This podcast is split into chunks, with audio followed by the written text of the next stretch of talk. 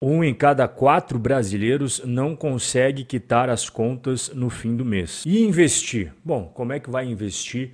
Você não consegue nem guardar o dinheiro. Sete em cada dez brasileiros não conseguem guardar dinheiro no final do mês. Enquanto você está na sua fase de trabalhar, que começa ali mais ou menos entre os 16 a 18 e vai até 60, 65, todo mês você vai trabalhar e em troca do seu esforço, do seu tempo gasto, você vai receber uma remuneração. Mas chega um momento da vida que não dá mais, né? Você pode já estar tá de saco cheio, pode estar tá cansado, tanto fisicamente quanto aqui, ó, mentalmente. E nada mais justo do que você curtir mais a vida, fazer o que você realmente tem vontade de fazer e não aquela rotina que você era obrigado por, por conta do dinheiro. Mas para chegar nesse ponto, tem que ter um planejamento que começa lá atrás. 90 90% dos brasileiros com mais de 25 anos não guarda dinheiro para aposentadoria. E se você acha que esses números são assustadores, se prepara porque esse que eu vou mostrar para você é o pior de todos. 1% da população brasileira consegue acumular dinheiro suficiente para ter uma aposentadoria maneira, digna. E os outros 99% dependem do que? Os filhos têm que ajudar financeiramente, os netos têm que ajudar financeiramente, o círculo social mais próximo tem que ajudar. Pega aqui de um filho, pega ali de um amigo, pega um pouquinho aqui de empréstimo consignado para idosos e aí vai. E é exatamente sobre isso que a gente vai conversar hoje. Por que, que a classe média está arruinada financeiramente e o que, que você deve fazer a partir de agora para que você não entre nessas estatísticas. E antes de entrar de sola no nosso assunto, convido você para participar da Semana da Liberdade Financeira, que vai acontecer dia 4, 5 e 6 de abril, 8 horas da noite, ao vivo. Basta você clicar nesse link que está aqui embaixo, ó, e aí vai abrir essa telinha que você coloca o seu nome e o seu e-mail. O que, que é classe média? Renda mensal da família de R$ 2.284 até R$ 9.847. Beleza, então seria nessa faixa de valores aqui. Aí nós temos o Instituto Locomotiva, que diz que a renda mensal da classe média é uma família que recebe entre R$ 2.971 até R$ 7.202. E segundo a Tendências Consultoria, classe média, renda mensal da família entre R$ 2.900 a R$ 7.100. Inclusive, eu peguei os dados da Tendências Consultoria e coloquei aqui na pirâmide que faz a segmentação né, entre classe baixa, classe média, classe média alta e alta, de acordo com a renda da família todos os meses. Então, por exemplo, para você ser classe A, é superior a 22 mil reais que a família tem que receber por mês. E o que, que vem acontecendo ao longo dos anos? A gente tem visto que a classe baixa no Brasil ela vem aumentando, veja na tela, 2011, 2021. Então ela veio aumentando ao longo do tempo, enquanto que a classe média tradicional, ela veio caindo, ela veio ficando cada vez mais comprimida. E onde que as famílias brasileiras costumam gastar os valores que recebem todos os meses? Olha, a maior parte vai para gastos com habitação, igual eu estou mostrando para você. A gente daqui a pouco vai falar do segundo lugar, que são os transportes. O brasileiro costuma gastar mais de 30% da renda familiar com o pagamento de aluguel. E o aluguel, em algumas cidades do Brasil, ele não para de subir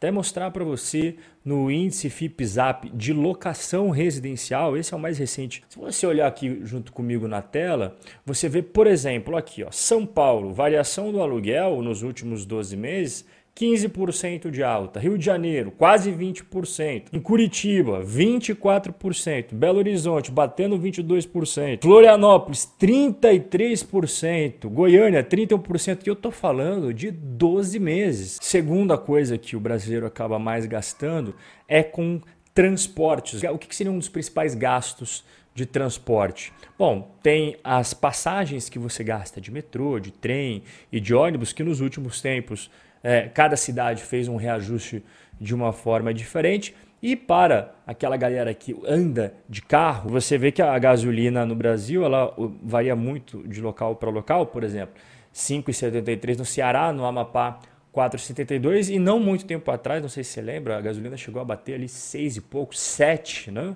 Agora deu uma, uma caída aí nos últimos meses. E cada vez mais os brasileiros têm usado os transportes por aplicativo. Só que eles só em 2022 eles subiram quase 40%. Agora, se tem algo que me chamou muito a atenção e acredito que vai chamar a sua também, quando a gente pega aqui quais são os produtos e serviços individualizados que o brasileiro mais gasta, que as famílias brasileiras mais gastam. Qual que é o primeiro lugar que você está vendo na tela? Impostos.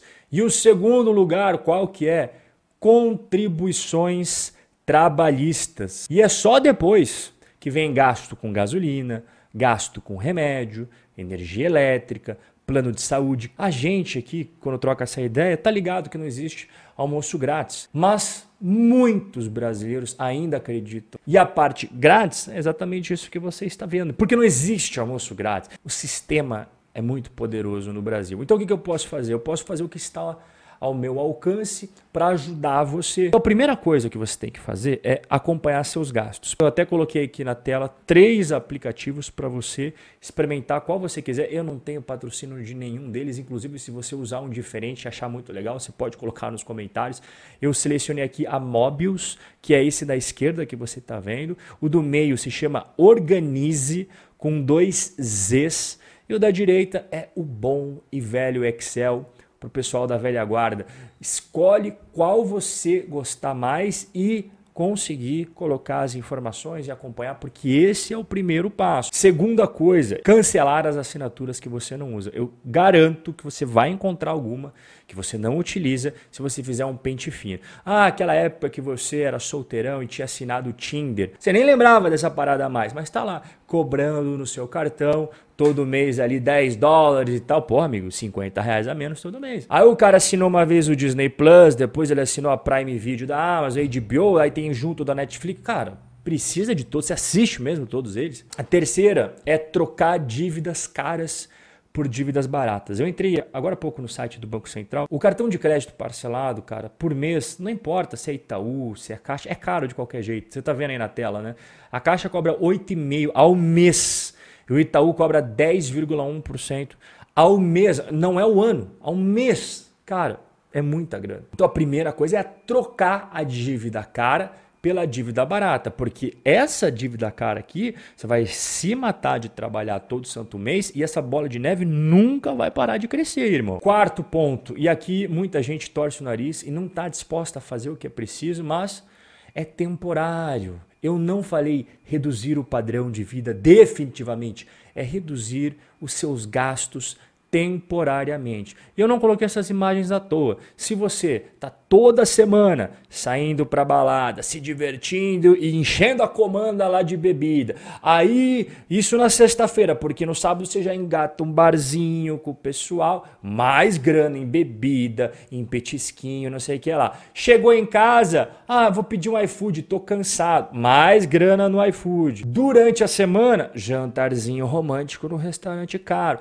É compras na internet, é compras no shopping, viagem toda hora. Não dá, cara. Não tem como, tá? Você tem que congelar esses gastos para que você consiga equalizar novamente a sua vida financeira. Quinta dica que eu dou é a reserva de emergência, que seria o seu primeiro investimento, seu primeiro passo. Tá? Então, eu até deixei aqui destacado já para você quais tipos de investimento em reserva de emergência que você pode ter bem legal, Tesouro Selic, ou você pode comprar o fundo de Tesouro Selic do BTG ou da XP que tem taxa zero. Se quiser CDB de um bancão tipo Itaú com liquidez diária, também ele segue a Selic, pode ter. Uma ETF que tem dentro dessa ETF títulos do Tesouro Selic. Olha, qualquer um que eu coloquei aqui, ó, do seu lado direito, que eu acabei de explicar cada um para você, você pode ter dentro da sua reserva de emergência. O que não pode é não ter reserva de emergência. Investir em si mesmo. E quando eu digo isso, é na educação, nos seus conhecimentos informações que as outras pessoas não têm e que você vai passar a ter porque você se dedicou, estudou e comprou livros, cursos, seminários, palestras. Isso só agrega mais valor para você, tanto na sua área profissional, se você é médico, se você é advogado, se você é economista, se você é marceneiro, se você é encanador, cada um tem um conhecimento específico ali da área. Quanto mais você sabe, mais você vai poder cobrar isso no seu serviço. Mas é claro, também não adianta nada você ganhar dinheiro e não saber o que fazer com ele. Né? Então, educação financeira, finanças pessoais e investimentos, você também tem que investir, porque não tem como você adquirir a liberdade financeira, a independência financeira sem ter esses conhecimentos. Senão todo mundo vai te passar a perna, todo mundo vai te enganar. Igual eu falei no começo do nosso bate-papo, primeiro link é na descrição, até tá ali, ó, Semana da Liberdade Financeira para você. E uma sugestão que eu dou sempre que me pergunto é, cara, também investir em aprender uma nova língua, não ficar só na língua portuguesa. Espero que você tenha gostado desse nosso bate-papo mais informal, mas não menos sério. Forte abraço e a gente vai se ver no nosso próximo encontro.